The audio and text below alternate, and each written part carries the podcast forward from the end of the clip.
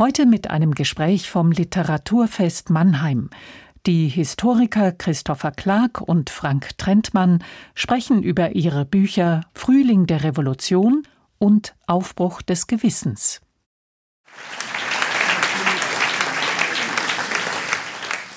Sehr schön, so viele von Ihnen heute Abend grüßen zu dürfen.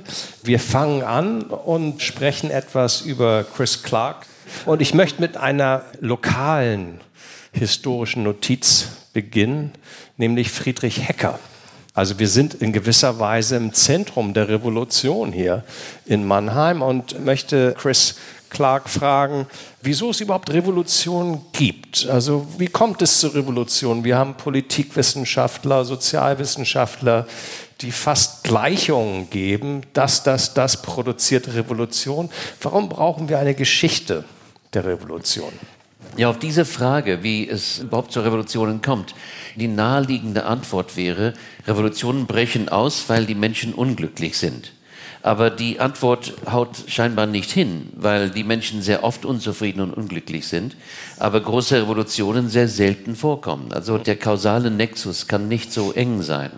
Es gibt zwar Massenarmut, es gibt Verarmung, es gibt die Erwerbsarmut in den letzten Jahren vor dieser Revolution, es gibt die sogenannte soziale Frage, eine Panik um diese eine Bündelung von Fragen über die gesundheitlichen Auswirkungen der Fabrikarbeit, über die verheerenden Situationen in den überfüllten Wohnungen der Großstädte, über die Verarmung auch der Erwerbstätigen, vor allem von Webern und von anderen Branchen, die pauschal sozusagen dem Untergang geweiht zu sein scheinen, über den Verlust an Realwert bei den Löhnen und so. Das alles gibt's. Aber das bringt keine Revolutionen hervor.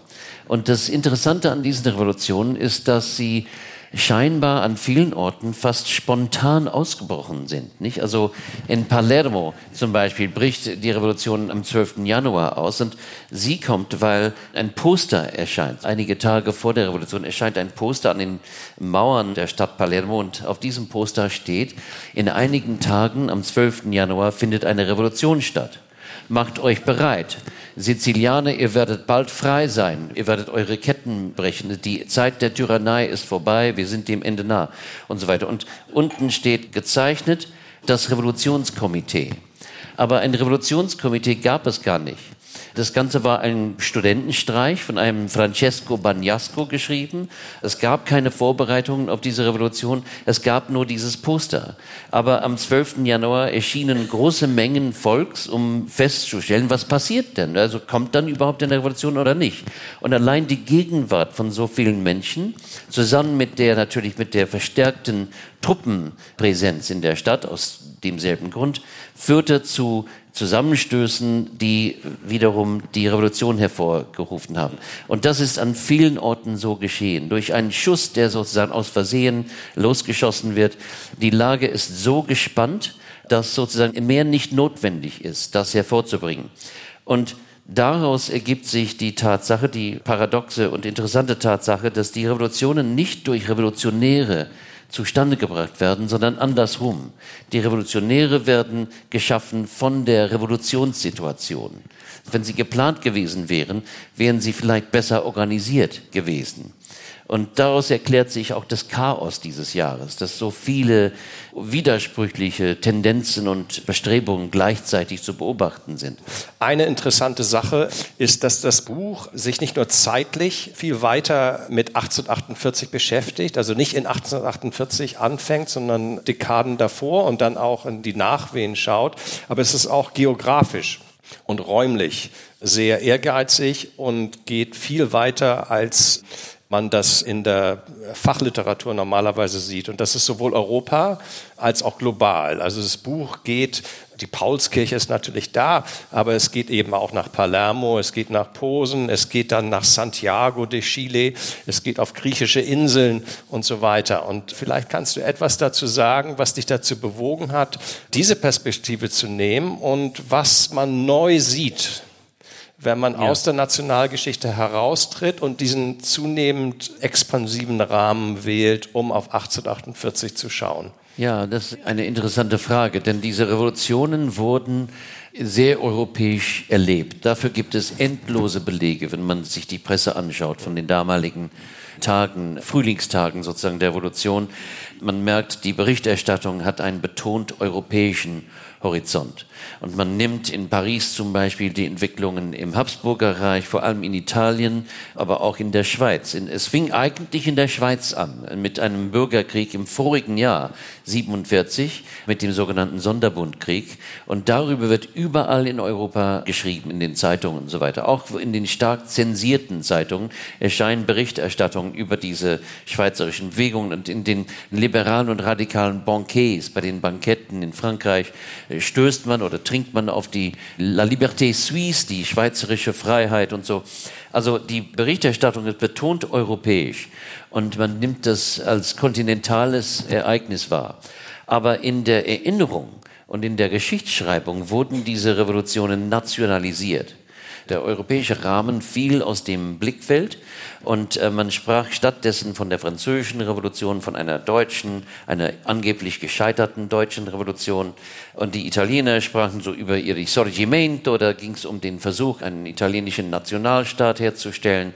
Überall wurden diese Revolutionen sozusagen lokalisiert und gemanagt von den Erinnerungsmanagern der Nationalstaaten. Und daran erkennt man auch, die psychische Kraft des Nationalstaates, die erst in der Zeit nach 1848 eine Wirklichkeit wurde, eine Realität wurde in Europa. Also das gehörte mit zu den Beweggründen, dieses Buch zu schreiben, dass ich das Gefühl hatte, es gab eine Diskrepanz zwischen dieser europäischen Wahrnehmung bei den Zeitgenossen und der stark nationalisierten Darstellung bei der Geschichtsschreibung. Hm. Nation und Nationalstaat hast du eben erwähnt. In gewisser Weise ist die 1848-Revolution so eine Textbook, würden wir sagen, Illustration. Und das heißt natürlich auch, wie 1848 gelehrt wird, also in Schulbüchern, an Universitäten und so weiter und so fort. Und eine klassische Fragestellung, die jeder Student bekommt, ist über die Beziehung zwischen Nationalismus und Liberalismus. Das ist in gewisser Weise das deutsche Problem. Wie vereint man die Suche nach Freiheit mit der, der nationalen Vereinigung? Das ist so das klassische deutsche Thema.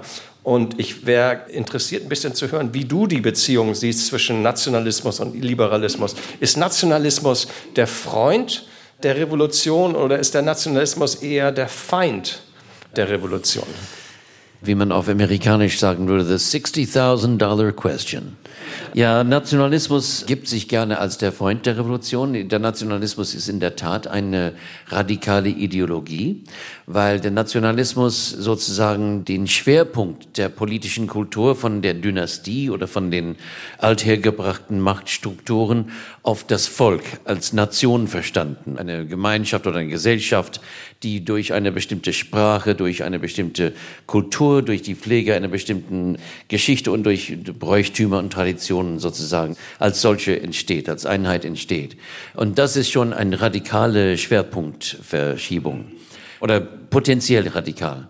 Aber der Nationalismus wirkt sich natürlich verheerend auf die Revolution aus. Sie wirkt sich wie Heroin auf den Körper eines Süchtigen.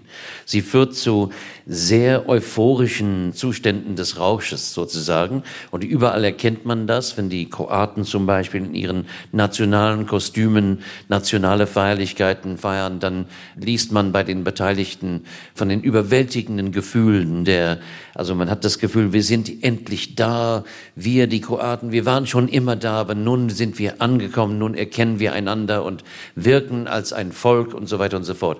Aber was darauf folgt natürlich, ist eine Zerspaltung, eine Zersplitterung der Revolution, denn liberale oder auch radikale Kroaten müssen sich entscheiden, ob sie lieber Kroaten sein wollen oder lieber international sich für radikale Zwecke betätigen wollen. Und diese Frage ist für viele sehr schwer zu beantworten. Und man merkt, also zum Beispiel, es fällt sehr auf, wie deutsche und österreichische Liberale, aber auch Radikale übrigens, auch die Linken haben diesen Fehler gemacht. Sie haben frohlockt, als österreichische Armeen in Böhmen, also in den tschechischen Ländern, die tschechische Freiheitsbewegung niedergeschlagen haben, haben sie frohlockt und gemeint, nun sind die Tschechen weg vom Fenster, endlich. Ohne daran zu denken, dass bald diese selben Armeen auch deutsche Freiheitskämpfer niederdrängen würden und italienische und österreichische. Also insofern gehörte der Nationalismus natürlich zum Gefühlsrepertoire, sagen wir mal, der Revolution in den Anfangsstunden, hat sich aber verheerend auf die Revolution als kontinentale Bewegung ausgewirkt. Ich möchte nochmal zurückkommen auf die globale Perspektive die, glaube ich, sehr überraschend ist für viele Leser, auf zwei Dimensionen, die ich noch mal bitten, etwas zu sagen. Das eine ist die imperiale oder koloniale Dimension. Du hast in einigen Kapiteln auch Sektionen zu dem Thema der Sklaverei. Und die zweite Dimension ist ja übergreifend und das ist die Rolle der Frauen. Also ich sprach kurz Friedrich Hecker an Mitbürger der Stadt, ein sehr männlicher Revolutionär. Wenn man sich die Bilder anguckt von 1848, ist es auch eine sehr männliche Revolution. Also es dreht sich da sowohl um Befreiung von Tyrannen, aber man stellt sich auch selbst dar als unabhängiger Mann. Und da war eben die Frage, was ist die Rolle der Frauen und auch was hat die Revolution als Konsequenzen für die Frauen? Gut, also zwei miteinander verbundenen Fragen, denn es geht um einen der Schlüsselbegriffe der damaligen Zeit. Also Heinrich Heine hatte schon in den 20er Jahren geschrieben, also das Wort schlechthin unserer Gegenwart ist Emanzipation und irgendwann werden alle emanzipiert werden. Das Proletariat, die Frauen hatte übrigens nicht erwähnt wie er sie genannt hat, die schwarzen Menschen der großen europäischen Weltreiche, die Juden, also viele Gruppen warteten oder harrten der Emanzipation und sie sollte dann kommen. Und 48 hatte man das Gefühl, nun sei die Zeit da für eine allgemeine globale Emanzipation. Dazu ist es natürlich nicht gekommen. Allerdings gehörte zu den ersten Schritte, den ersten Maßnahmen der neuen provisorischen Regierung in Paris, Februar 1848 die Entscheidung, die Sklaverei als Institution vollkommen abzuschaffen im gesamten Weltreich Frankreichs. Und das hatte natürlich globale Auswirkungen und hat zuerst natürlich auf den sogenannten Zuckerinseln Martinique, Guadeloupe, auf Réunion und auf anderen französischen Inseln oder französischen Teilen des französischen Weltreichs sofort zu der Befreiung der versklavten Menschen geführt. Allerdings haben die Versklavten nicht auf die Emanzipation gewartet. Sie haben die Freiheit mit eigenen Händen an sich gerissen und erst danach wurde sozusagen per Emanzipationsdekret die Freiheit dieser Menschen anerkannt.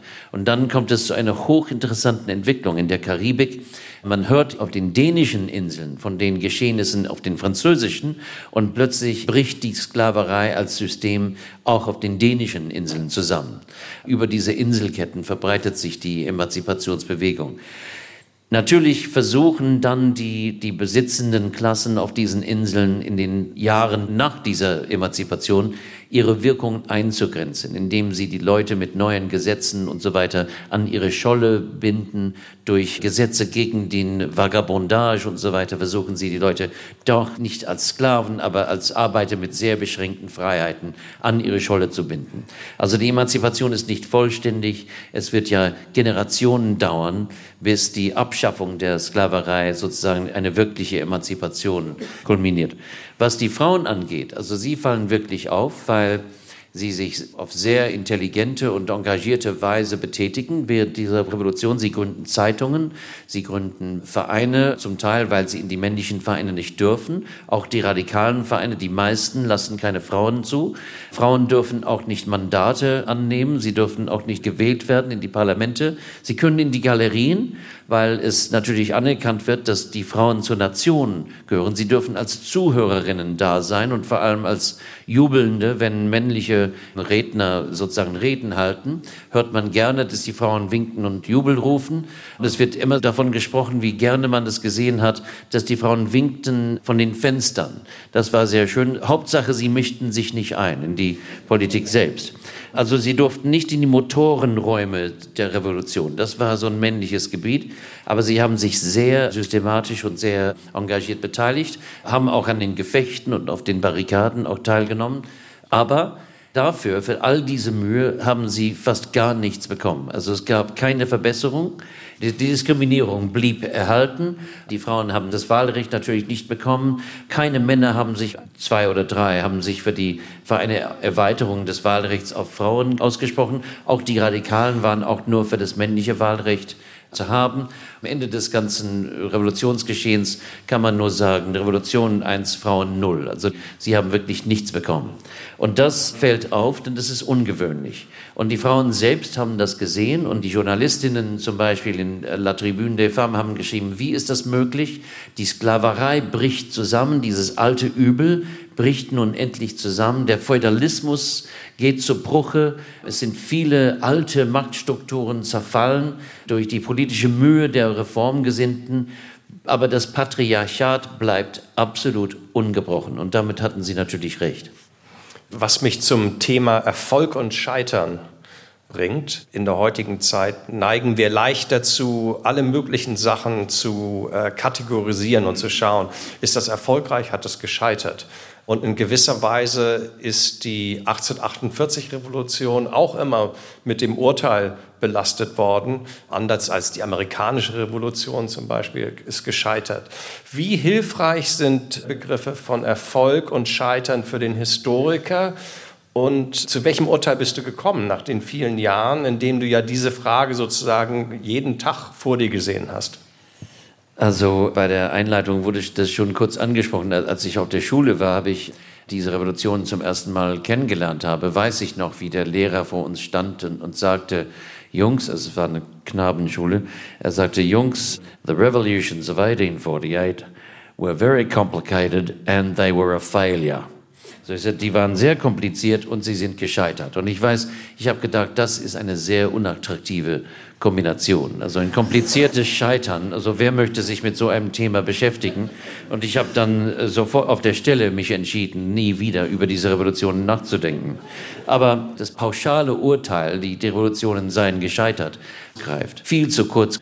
Natürlich sind gewisse Ideen und äh, Versuche und Menschen und Gruppen gescheitert. Wer die Demokratie wollte, 1848, also die, eine vollkommene Demokratie, ist gescheitert. Aber wer Parlamente wollte oder Verfassungen, ist nicht gescheitert. Es wurde für vieles gerungen und, und, gefochten in den Revolutionen, das dann erhalten und gewonnen wurde und auch nachher auch blieb. Wenn man sich die Verfassungen Europas anschaut, die schweizerische Verfassung von heute ist im Grunde genommen die Verfassung vom Jahre 48. Das ist die Gründung des modernen schweizerischen Nationalstaates. Die dänische Verfassung ist die Verfassung vom Juni 1849. Die preußische Verfassung entstand am Ende des Jahres, wurde dann im konservativen Sinne revidiert. Auch sie blieb erhalten. Also viele dieser Verfassungen haben Generation über Generationen hinweg haben sie die Revolutionen überlebt. Auch die niederländische, die holländische Verfassung wurde dann grundsätzlich verändert und modernisiert in der Zeit. Also insofern ist das nicht nur ein Scheitern. Manche Menschen sind gescheitert, manche haben auch ihr Leben geopfert, aber andere haben gewonnen und sind sozusagen als Gewinner aus dieser Geschichte. Und ein Beispiel dafür wäre Otto von Bismarck, ein Mann, der durch die Revolutionen von 1848 zutiefst geprägt ist und erst durch diese Revolutionen überhaupt in seine öffentliche Stellung kommt und in eine Lage kommt, wo er dann sein persönliches Schicksal in Zusammenhang bringen kann mit dem Schicksal seines Landes. Also die Lage ist viel zu komplex um das mit dieser binären Unterscheidung zwischen Scheitern und Erfolg zu deuten. Wollen wir zur Rolle von der Vergangenheit für Zeitgenossen etwas später sprechen oder willst du das jetzt schon damit anfangen? Also, also wir können da, da auf dieses Thema zurückkommen. Das wird auch in deinem Buch relevant.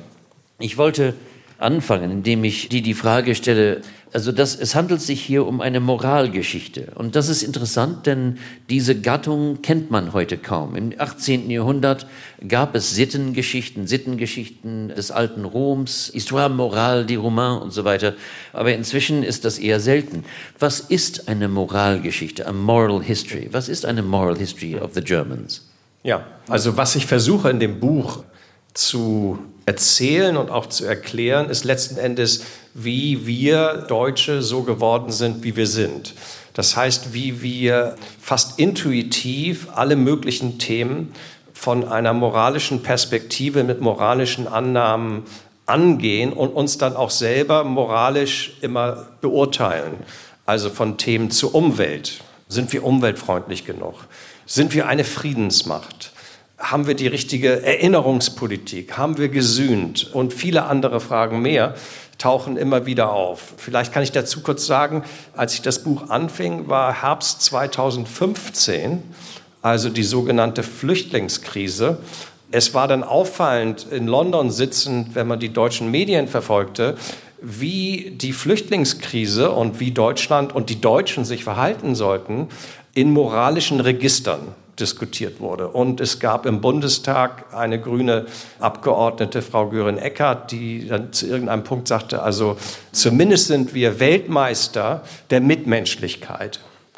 Diese Art von Diskurs gibt es überhaupt nicht in Großbritannien. Nicht? Also es gibt natürlich Befürworter einer liberalen Flüchtlingspolitik und Kritiker, aber sie werden nicht mit moralischen Themen so aufgeladen. Und da kam mir die, die Idee, dass da wohl anscheinend ist da was in der deutschen Gesellschaft. Und das ist nicht nur das Thema bei den Flüchtlingen. Wo kommt das her? Also letzten Endes, was ist gut und böse und wie fast alle Themen mit moralischen Kriterien angegangen wird. Was ist fair? Fragen von Gerechtigkeit sind also aufgeladen. Und da habe ich dann angefangen. Ich glaube, ein Grund, warum es eine neue Perspektive ist und nicht sehr verbreitet bei vielen anderen Historikern, ist, dass wir natürlich insbesondere in Deutschland aufgewachsen sind in der alten Bundesrepublik mit einer Erfolgsgeschichte. Das heißt, es gab ein gewisses Ziel, Demokratie, eine liberale Gesellschaft, Wirtschaftswachstum, gewisse Toleranz, die Vergangenheitspolitik. Und irgendwo wurde angenommen, Deutschland bewegt sich dahin und war auf dem rechten Pfad. Und es wurde dann gar nicht gefragt, wieso sind wir eigentlich darauf so besessen, auf dem rechten Pfad zu sein. Da hilft es, glaube ich, wenn man mit einem Fuß im Ausland die deutsche Geschichte und die deutsche Gesellschaft betrachten kann. Also das war für mich, muss ich sagen, einer der spannendsten Aspekte dieses Buches, dass man überall diese Moraldiskurse findet. Nicht diese, sie sind überall präsent. Und es ist äh, eine Moralgeschichte der Deutschen zu schreiben, wie du das gemacht hast, heißt nicht irgendwie auf eine Nebenbahn zu laufen, sondern man ist mittendrin. Man hat das Gefühl, man erfährt die Biografie einer Nation. Es ist sehr beeindruckend, wie du das gemacht hast. Sehr oft kommen in deinem Buch parlamentarische Diskurse, Debatten, Zeitungskampagnen oder Zeitthemen sozusagen moralischen Charakters. Aber es kommen auch die Äußerungen von Individuen vor, also Tagebücher, Briefe, äh, wo Menschen private Gefühle, die mit Moral, mit Gewissen zu tun haben. Wie verhält sich das Individuelle mit den großen kollektiven Debatten, die die Öffentlichkeit beherrschen? Sehr gut, sehr komplex, sehr widersprüchlich, sehr paradox, wäre die kurze Antwort. Vielleicht sollte ich betonen, dass wenn ich über Moral in der Geschichte schreibe, dreht es sich sowohl um Normen, die sind natürlich gesellschaftlich, aber es dreht sich auch um Handeln. Das ist, glaube ich, sehr wichtig zu betonen, weil es gibt häufig Diskussionen zu, was man Wertewandel nennt. Und dann gehen die Leute rum und haben zu Meinungsforschungsinstituten und fragen die Menschen, wie denken sie über Homosexualität oder wie denken sie über den Ukraine-Krieg. Und dann wird gesagt, ah, das sind die Werte und so ist Deutschland. Das ist meiner Ansicht nach nicht sehr hilfreich und sehr oberflächlich, weil letzten Endes, was wir wissen wollen, ist, welche Normen umgesetzt werden in Handeln. Was machen dann die Menschen? Also es geht nicht darum, nur was sie sagen, sondern das Handeln ist sehr, sehr, sehr wichtig. Und das heißt, dass ich mich gezielt mit den einzelnen Menschen, Bürgern und Mitbürgern in Deutschland beschäftigen muss. Also ich versuche sowohl in die Köpfe der Leute zu schauen und zu verstehen, was halten die für gut und schlecht, aber ich will dann auch verstehen, was machen sie, warum verhalten sie sich, wie sie es tun. Also es ist ein großer Unterschied, ob jemand sagt, Krieg finde ich schlecht oder sagt, okay, ich bin Kriegsdienstverweigerer und ich gehe jetzt zum Tribunal und erkläre, warum mein Gewissen es mir nicht erlaubt, die Waffe in die Hand zu nehmen und mache dann Zivildienst oder einige sogenannte Totalverweigerer gehen dann sogar ins Gefängnis. Das ist also ein großer Unterschied. Nicht? Reden und Handeln muss miteinander verknüpft werden. Das heißt, es gibt die individuelle Ebene und da ist Moral sehr wichtig, gewisserweise ein Spiegel, den sich die Menschen vorhalten und sich ständig fragen und vergewissern wollen, was bin ich für ein Mensch? Und Probleme im eigenen Leben und in der Außenwelt werden moralisiert. Also es ständig, es ist ein ständiger Kampf letzten Endes. Bin ich wirklich die Person? Weil natürlich die Welt ist kompliziert. Es ist nicht einfach. Es gibt Moral, weil die Welt schwierig ist und es uns nicht immer ermöglicht, alle unsere äh, Ziele gleichzeitig zu verfolgen. Also wir kommen immer zu kurz letzten Endes. Wenn ich moralisiert bin, habe ich diesen Spiegel und frage mich die ganze Zeit danach. Das versuche ich nachzuverfolgen. Für den Einzelnen ist daher Moral sehr wichtig, weil es eine Orientierung gibt. Was für ein Leben will ich leben? Und wenn ich diese Moral habe, kann ich auch meine Vergangenheit, wo ich vielleicht ein bisschen anders war, mit der Gegenwart und der Zukunft verbinden. Also es ist sehr wichtig, um eine kontinuierliche Biografie und Identität zu haben. Aber in der Öffentlichkeit funktioniert Moral ein bisschen anders. Denn dort geht es auch um gesellschaftliche Konflikte und gesellschaftliche Interessen. Also Moral ist nicht gleich oder demokratisch. Und auch die Ressourcen, um bestimmte moralische Ziele durchzusetzen, sind ungleich verteilt. Also um ein Beispiel zu geben, Geld. Geld ist in Deutschland extrem moralisiert. Ich sagte schon, also die Volksweisheit, man macht keine Schulden. Das ganze Problem mit der deutschen Schuldenbremse ist nicht zu erklären ohne diese moralische Geschichte.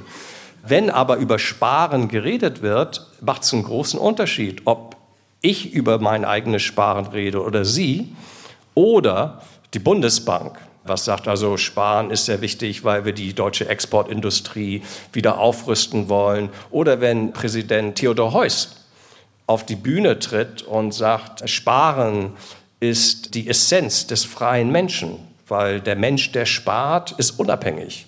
Der Mensch, der Schulden hat, wird abhängig von anderen. Das ist der Weg in die Sklaverei. Es macht also einen Unterschied, welche Gruppen reden. Und das hat zur Folge, dass Moral auch ungleiche Konsequenzen hat. Also es ist keine unschuldige Geschichte.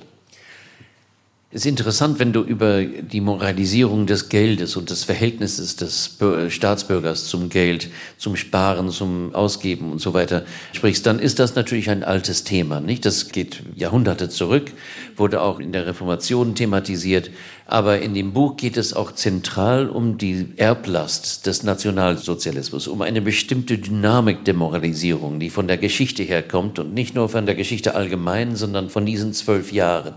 Und sehr auffallend ist die Tatsache, dass das Buch nicht mit der sogenannten Stunde Null anfängt, 1945, sondern schon 1942, 43.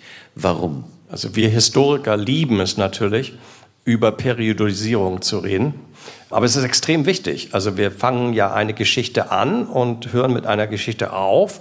Und wo ich anfange und wo ich aufhöre, strukturiert das, was ich dann sehe und was ich erzählen kann.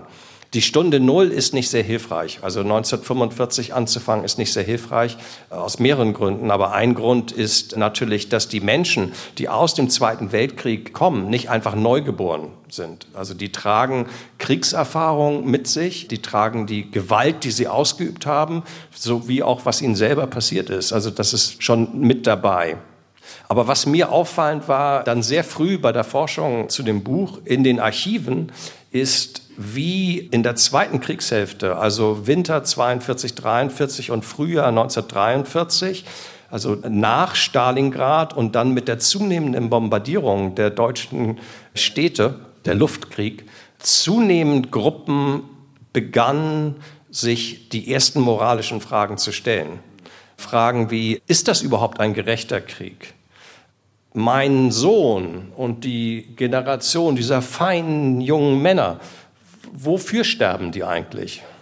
Warum werden wir bombardiert? Das muss ja irgendeinen Grund haben.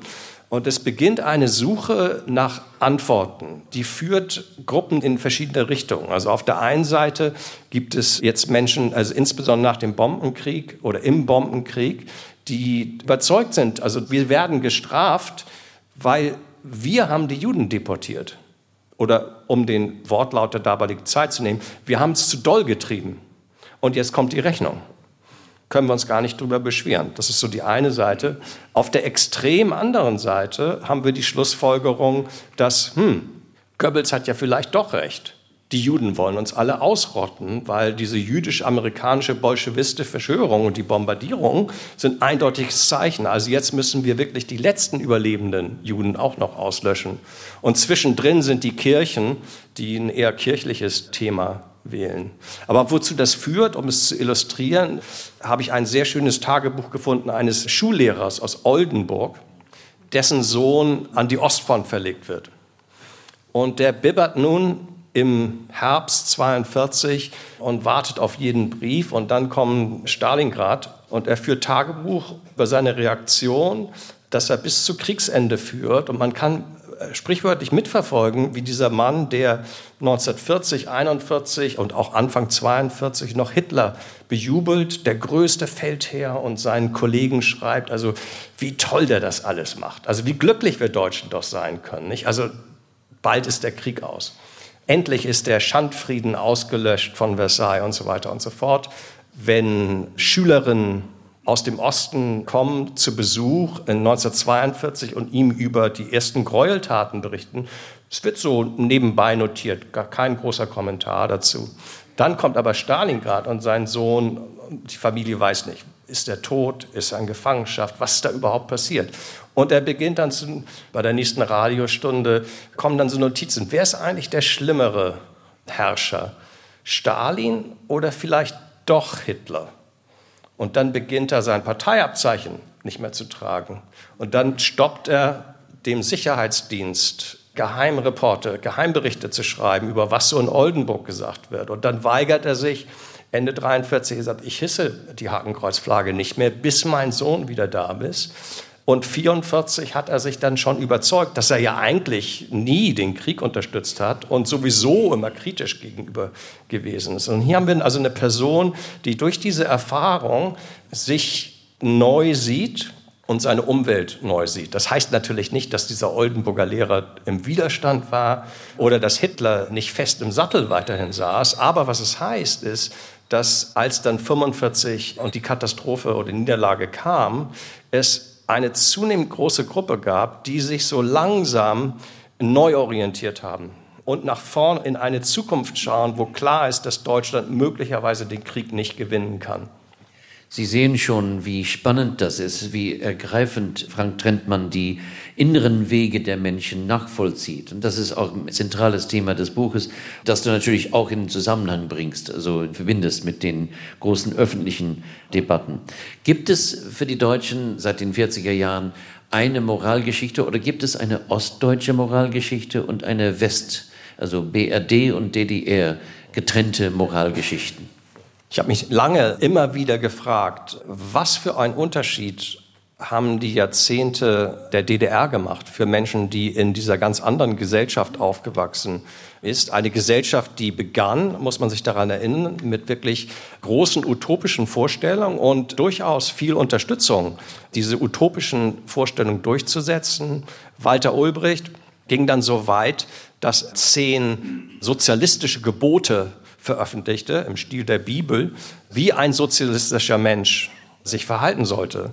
Also da geht es viel um soziale Solidarität, das eigene egoistische, kleine materialistische Leben, dem großen Fortschritt des Befreiungskampf aller Länder zu opfern und so weiter und so fort. Wenn man dann guckt und ein bisschen kratzt und sieht, okay, nach dem Mauerbau und insbesondere nachdem Honecker dann die Macht übernimmt in den 70er, 80er Jahren, wie viel ist von diesem sozialistischen Ethos kleben geblieben im Alltagsleben der einzelnen Menschen, dann ist das eher erschütternd, muss ich ganz ehrlich sagen. Es gibt natürlich weiterhin auch SED-Mitglieder und so weiter und so fort, aber die sozialistische Gesellschaft äh, führt dazu, dass die meisten Menschen sich zurückziehen in so ein Kokon von kleinbürgerlicher Gemütlichkeit genau das, was die Sozialisten versuchten zu untergraben, also die eigene Datsche, Heimwerken und so weiter und so fort. Und letzten Endes gibt es so viele Nöte und Sorgen, dass die meisten Menschen in der DDR eigentlich ja, ähnliche moralische Vorstellungen im Leben ausdrücken wie westlich der Mauer. Also um nur zwei Beispiele zu geben. Ein freiwilliger Mitarbeiter der sogenannten Konfliktkommission. Die DDR hatte ein riesiges Netzwerk von sogenannten Konfliktkommissionen, weil die Idee war, eine sozialistische Gesellschaft schafft es, die eigenen Interessen auszusöhnen. Also wenn es zu Streit kommt, soll es nicht vor Gericht gehen, sondern wir haben dann diese Konfliktkommission mit netten, freiwilligen sozialistischen Bürgern und die Parteien setzen sich dann zusammen und versöhnen sich. Und da war also ein Fabrikarbeiter sehr aktiv dabei und äh, verbrachte da viele Freizeitstunden. Und eines Tages das ist in den späten 70ern, eines Tages wird seine Post oder Teil seiner Post konfisziert von der Stasi. Er bekommt also einen kleinen Zettel, ihr Paket ist eingezogen. Und er fragt nach, ja wieso, was ist denn, äh, kann sich das gar nicht erklären. Naja, in dem Paket war ein aufblasbarer Strandball, also ein Beachball mit einem westlichen Schriftzug, also ich nehme an Nivea oder so, und ein Buch, ein Bildband, ein Bildband zur Olympiade, bei der die DDR abgeräumt hat. Aber es war ein Bildband mit einem einleitenden Worten von Ernst Huberti. Die älteren Mitglieder werden vielleicht erinnern, ein großer Sportjournalist, westdeutscher Sportjournalist.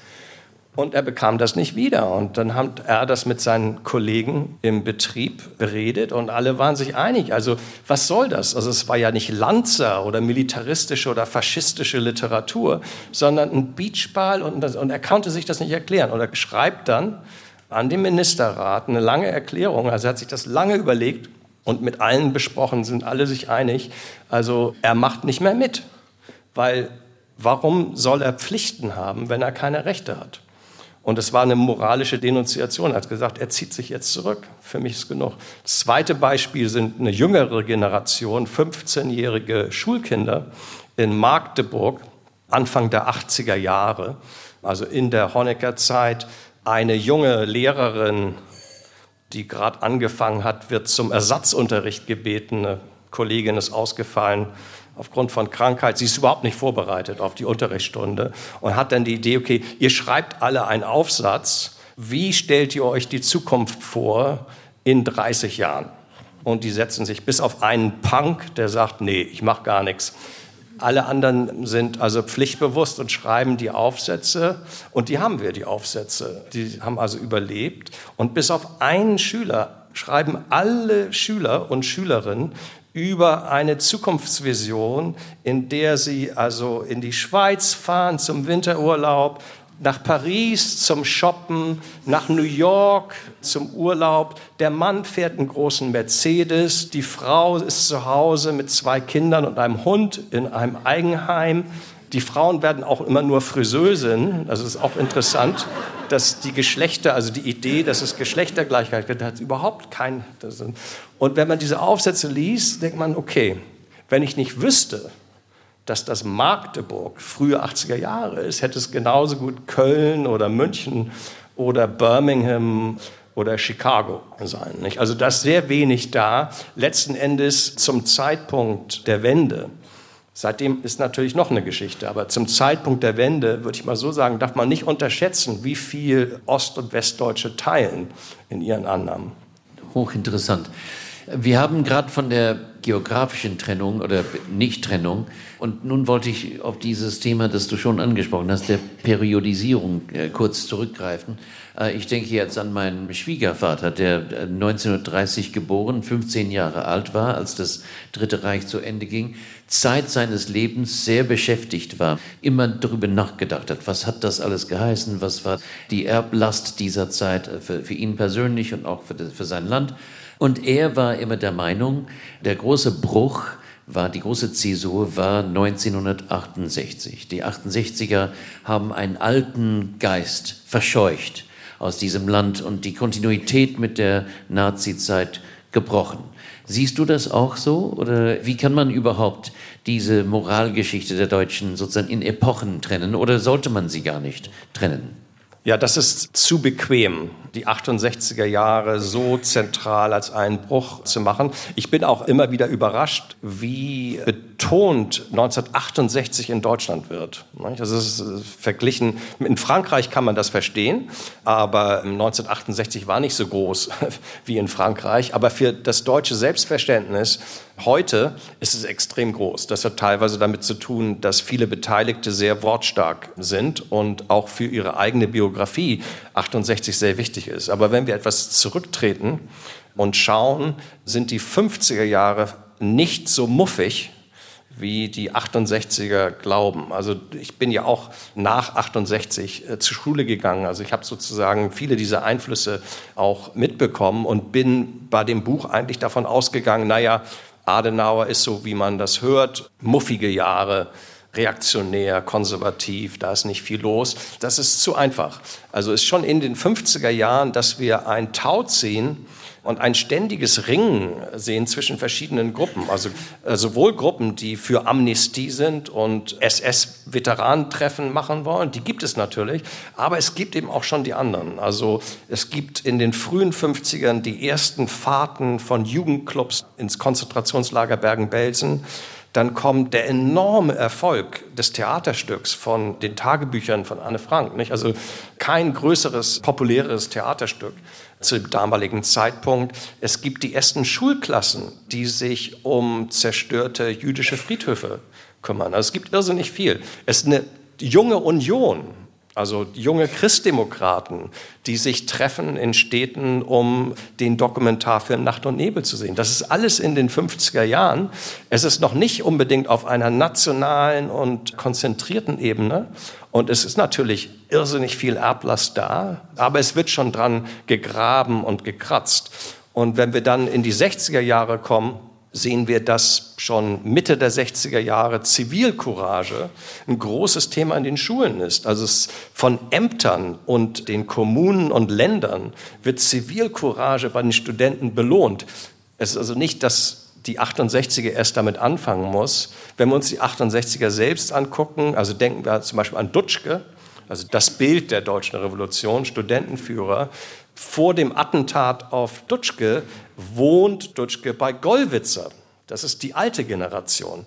Also man darf, glaube ich, nicht den Fehler machen zu denken, also alle Alten sind irgendwo nicht gewillt, sich mit der Vergangenheit auseinanderzusetzen und jetzt muss erstmal eine junge Generation zu kommen. Und vielleicht noch eine Fußnote dazu, weil das Buch auch versucht natürlich diese sozialen und privaten Entwicklungen mit öffentlichen Geschehnissen in Verbindung zu setzen letzten Endes ist 68 ein ganz kleiner so Puffknall in Deutschland, weil die Brandt-Regierung irrsinnig viele Reformen schon auf den Weg gebracht hat. Das heißt, wenn ich radikaler bin, muss ich mich fragen in den Brandjahren, soll ich wirklich revolutionär werden? Wozu denn? Ich habe da ja einen alten Freund von den Jusos, der ist mittlerweile Ministerrat oder hat das Ohr von Willy Brandt und also irrsinnig viel, was wir mit liberalen Reformen wie Scheidungsrecht, mehr Gelder für Universitäten und so weiter verbinden, ist schon auf den Weg gebracht. Also ein Grund, warum Dutschke an der Universität ist, ist, dass in den vorigen fünf, sechs Jahren die Universitätsplätze und das äh, Funding für Universitäten enorm erhöht wurde. Ne? Also die 68er sind so ein bisschen wie deine Revolutionäre. Die sind Nutznießer von Reformen, nicht nur, dass sie sie auf den Weg bringen. Und nun wollte ich auch die Frage stellen, ob es sich hier gewissermaßen um einen deutschen Sonderweg handelt. Sie sehen schon, also durch diese Moralgeschichte werden fast alle Lebensbereiche tangiert. Es geht nicht nur um Debatten zu bestimmten Themen.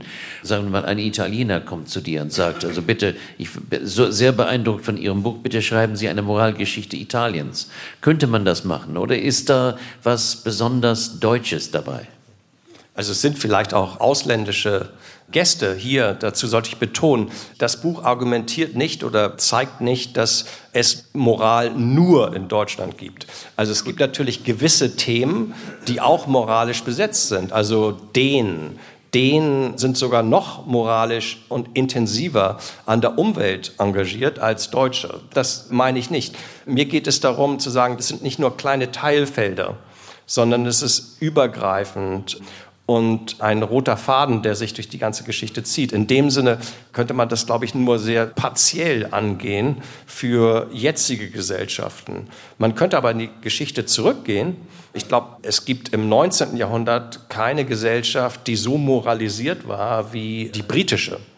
Also die britische Gesellschaft im Zeitalter der Königin Victoria, fast alle Briten sind davon überzeugt, dass sie die Lösung gefunden haben und die Welt zu einer besseren Zukunft führen. Aber es sind die Briten, die die Sklaverei abgeschafft haben. Es sind die Briten, die keine Revolution brauchen. Es sind die Briten, die mit Freihandel Frieden in der Welt verbreiten. Also es ist ein extrem moralischer Diskurs im 19. Jahrhundert in Großbritannien. Ich meine, das ist sehr interessant. Und ich meine, auch in Italien hat Gioberti von der moralischen Überlegenheit der Italiener, il primato morale degli italiani und so weiter gesprochen. Und bei den Briten war es genauso, wie du gerade gesagt hast. Aber ist es nicht bei den Deutschen anders? Die Deutschen engagieren sich in diesen moralischen Fragen meistens aus einem Gefühl der Unterlegenheit oder des Selbstvorwurfs. Ja, also der Antrieb ist ein anderer. Es gibt den schönen Ausdruck, dass im Nachkriegsdeutschland die Deutschen lernen, stolz zu sein, nicht stolz sein zu müssen.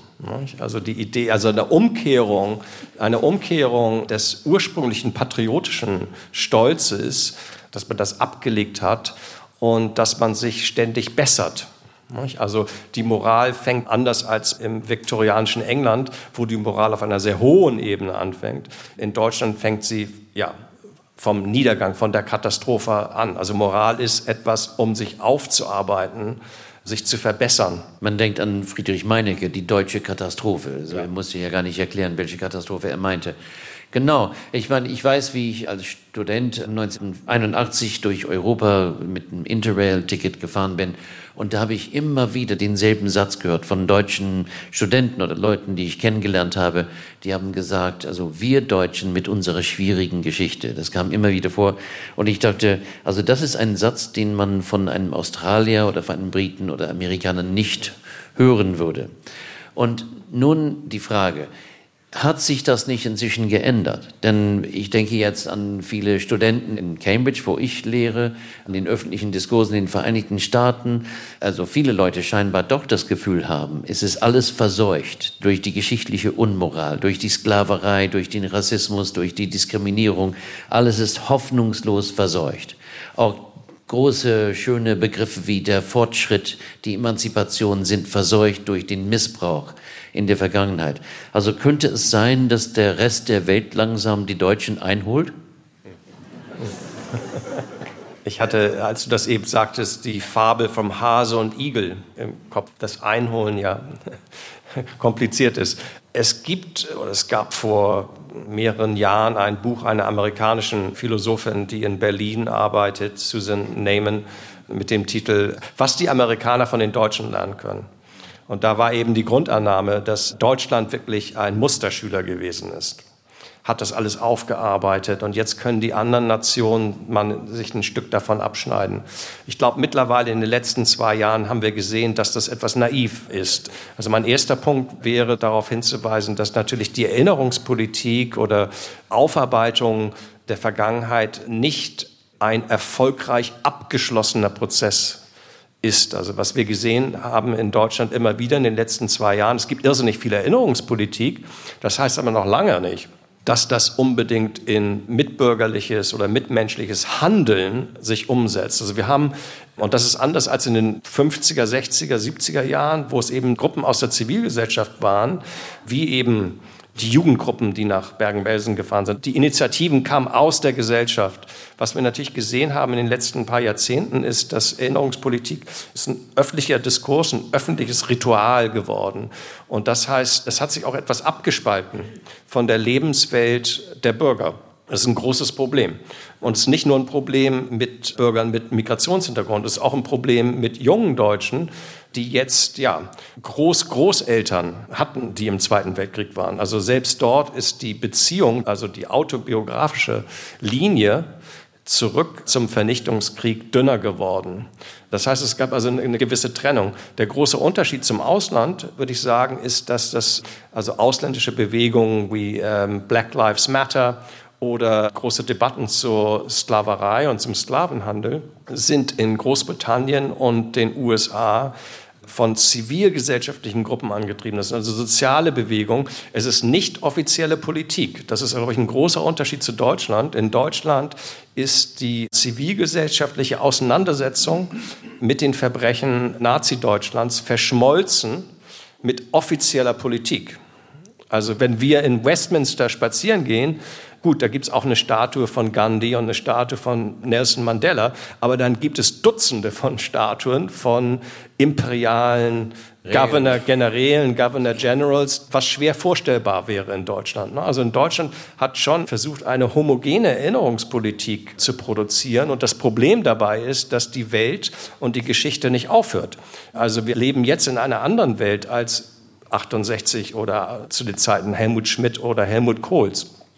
Ja, also wenn du von der offiziellen Politik sprichst, dann sind wir bei einem brennenden Thema bei den Historikern. Ich denke jetzt in Amerika lehrenden Historiker Dirk Moses, der zum Beispiel geschrieben hat, das deutsche Schuldbewusstsein hätte inzwischen eine lähmende Wirkung auf die deutsche politische Kultur. Das, und sie würde es zum Beispiel unmöglich machen, offene Worte über die Ereignisse im Gazastreifen zu sagen. Man würde gelähmt und ähm, sozusagen Siehst du in dieser These ein bisschen Wert oder ist das überzogen? Also ich glaube, das Grundproblem ist, dass wir eine zunehmende Spannung haben zwischen der offiziellen Politik oder was als Staatsräson bezeichnet wird, in der Kritik an israelischer Politik oder an israelischen Politikern sehr schnell gleichgesetzt wird mit Kritik an Israel. Das ist so die eine Seite. Und dann haben wir in der Bevölkerung also die größte Gruppe, die überhaupt nicht davon überzeugt ist, dass Deutschland irgendetwas mit Nahost zu tun haben soll. Also die meisten Deutschen sehen es schon so, dass Deutschland eine besondere Rolle hat aus der Geschichte, aber die Konsequenzen, die sie rausziehen, sind ganz andere. Das ist, glaube ich, die große Spannung. Es ist, glaube ich, zu vereinfachend zu sagen, dass der Diskurs zum Holocaust es nicht ermöglicht, über andere Genozide zu sprechen. Das ist viel zu einfach, weil natürlich zum Beispiel die äh, Debatte zum Genozid in Armenien nach dem Ersten Weltkrieg in Deutschland geführt worden ist von Forschern mit Flüchtlingshintergrund und auch zu politischen Debatten und Anerkennung im Parlament und der Regierung geführt hat. Die Aufarbeitung von kolonialen Verbrechen ist spät nach Deutschland gekommen. Das ist wohl richtig, aber ich sehe keinen Grund, warum man das Anerkennen des Holocausts nicht dazu führen könnte, dass man auch offen ist gegenüber anderen Menschheitsverbrechen. Absolut, absolut. Ich wollte dir die letzte Frage stellen. Wie siehst du die Lage jetzt? Wo sind wir dann angekommen mit dieser Moralgeschichte? Ich versuche eigentlich immer mit einem optimistischen Endwort die Gäste zu entlassen, aber leider, also bei dieser Frage muss ich sagen, besorgt. Also ich sehe die Situation sehr besorgt, weil irrsinnig viele moralische Themen, die viel Momentum hatten und sich durchgesetzt haben, jetzt vor Herausforderungen stehen und nicht alle gleichermaßen gleichzeitig zu haben sind. Also die Energiewende, auch ein großes moralisches Thema für die Deutschen. Es wurde lange gesagt, wir haben dann die Windräder und Technologien und dann wird da schon was. Und jetzt stellt sich aber heraus, dass die Wirklichkeit ein bisschen problematischer ist, weil die Klimakrise ohne Lebenswandel nicht anzugehen ist. Aber wirtschaftlicher Erfolg, Exporte, ein guter Lebensstandard, Autos, Mobilität sind eben auch sehr wichtig. Aber diese zwei Sachen sind nicht unbedingt miteinander zu verbinden. Genauso die Idee der Friedensmacht. Wenn ich in einer internationalen Situation mit zunehmenden Krisen und Kriegen lebe, muss sich möglicherweise die Friedensmacht überlegen. Also da gibt es riesige Grundannahmen, die aufgearbeitet werden müssen und wo es einen Dialog geben muss. Das ist meine eigentliche Sorge, dass in Deutschland sich die Zivilität zwischen Gruppen ein bisschen verloren gegangen ist, weil letzten Endes diese Debatten, was können wir haben und was können wir nicht haben, nur durch Dialog zu lösen sind. Aber im Moment hat es dazu geführt, dass sich frontal entgegengesetzte Lager gebildet haben und die Brücken dazwischen abgebrochen sind. Und das ist eine ganz, ganz, ganz große Gefahr. Sie sehen, Aufbruch des Gewissens ist ein Schlüsselbuch und dringt sehr tief in die wichtigsten Fragen ein. Äh, Frank, danke. Und, ähm ich bedanke mich bei dir, Chris. Ja, ich danke Ihnen, dass Sie da sind.